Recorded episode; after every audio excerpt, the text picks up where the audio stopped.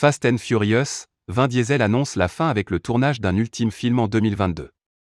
Dès le 14 juillet prochain en France, les spectateurs pourront découvrir le neuvième volet, Fast and Furious, au cinéma.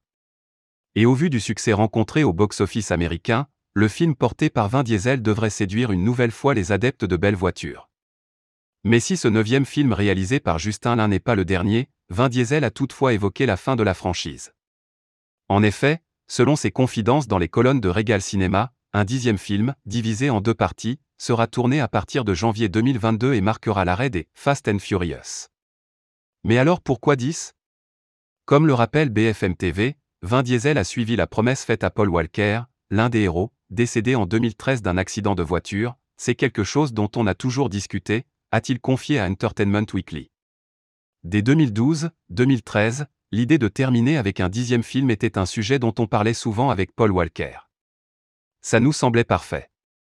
Fast and Furious et ses spin-offs. Après Fast et Furious, Hob et Show, sorti en 2019, d'autres films dérivés seraient en préparation. On retrouverait alors au casting Jason Statham ou encore Dwayne Johnson.